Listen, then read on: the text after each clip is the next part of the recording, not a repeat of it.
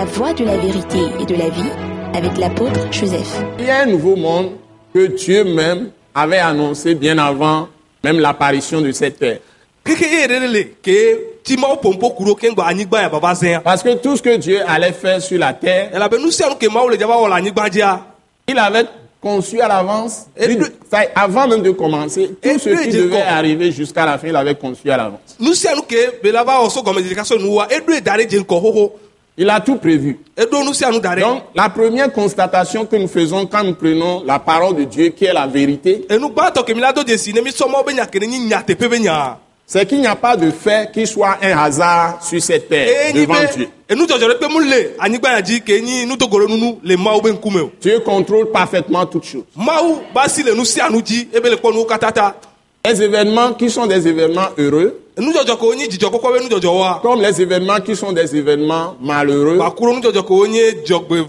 diɖilameƒo cette Bible que je tiens, qui est la vraie parole de Dieu, ke ne nyi mawo be nya nyateƒetɔa la seule vraie, parce qu'il n'y en a pas d'autre. Tout ce qu'on peut appeler livre sacré, c'est pseudo sacré en dehors de la Bible. Ce n'est pas véritablement totalement sacré. On a mélangé la prophétie de Dieu avec des pensées humaines. Mais si tu as le livre qu'on appelle réellement la Bible, tu comprends rien que 66 livres. Parce que j'ai la Bible hébraïque, la Bible que Jésus a approuvée, que Jésus a lu lui-même. C'est écrit soit en araméen ou en hébreu.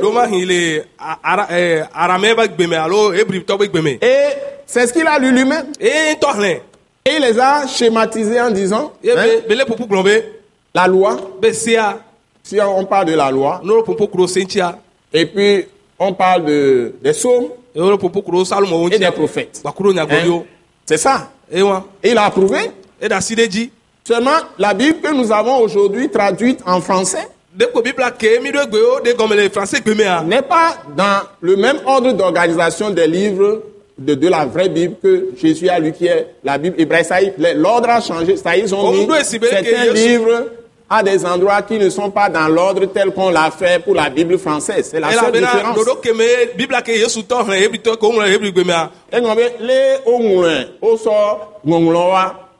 Woɖo teƒe nɔ eɖi la va ŋkɔ ne ɖe eɖi la va ŋkɔ ne ɖe kaka sɔ yia.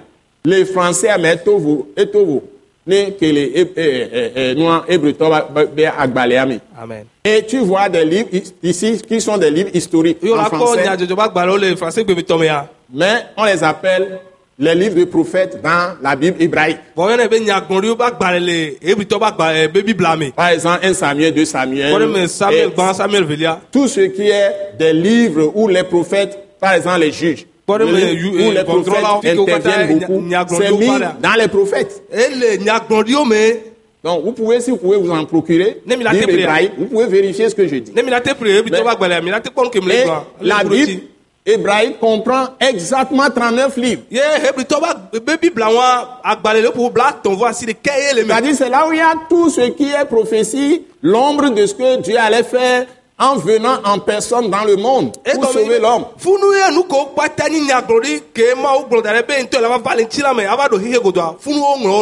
le Nouveau Testament comprend 27 livres. Et cela a été conclu par les hommes de Dieu qui ont canonisé ces livres, je crois, au troisième siècle. Et c'est fini. Yeah. Il n'y a pas d'autres livres qu'on doit considérer.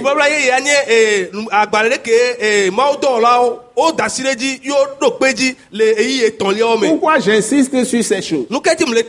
Parce qu'il y a beaucoup de faux livres qui ont été ajoutés, qu'on appelle des apocryphes, qui ne sont pas canoniques. C'est-à-dire qu'ils ne peuvent pas être considérés comme des livres de base pour donner la foi qui sauve, qui fait connaître Dieu. Donc, une bonne partie de, de la chrétienté, ceux qui croient en Jésus-Christ, Christ Torah, ils sont égarés parce que leur dénomination ke des tia livres qui ne sont pas canoniques. Et on a introduit toutes sortes de doctrines. Et c'est par là que beaucoup de fausses religions sont sorties. Donc tu peux être dans l'église, mais être hors de l'église si tu fondes ta foi sur des faux livres.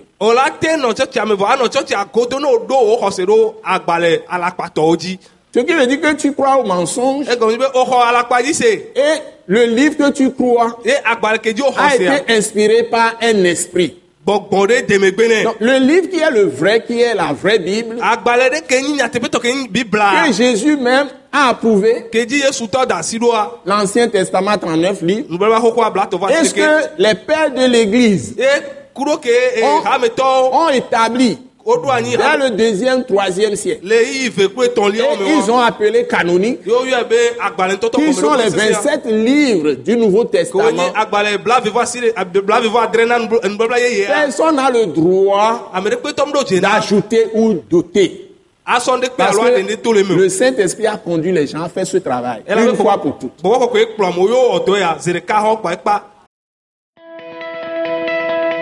Ce message l'apôtre Joseph Kodouak Bemehin vous est présenté par le mouvement de réveil d'évangélisation, Action toute âme pour Christ international, Attaque internationale.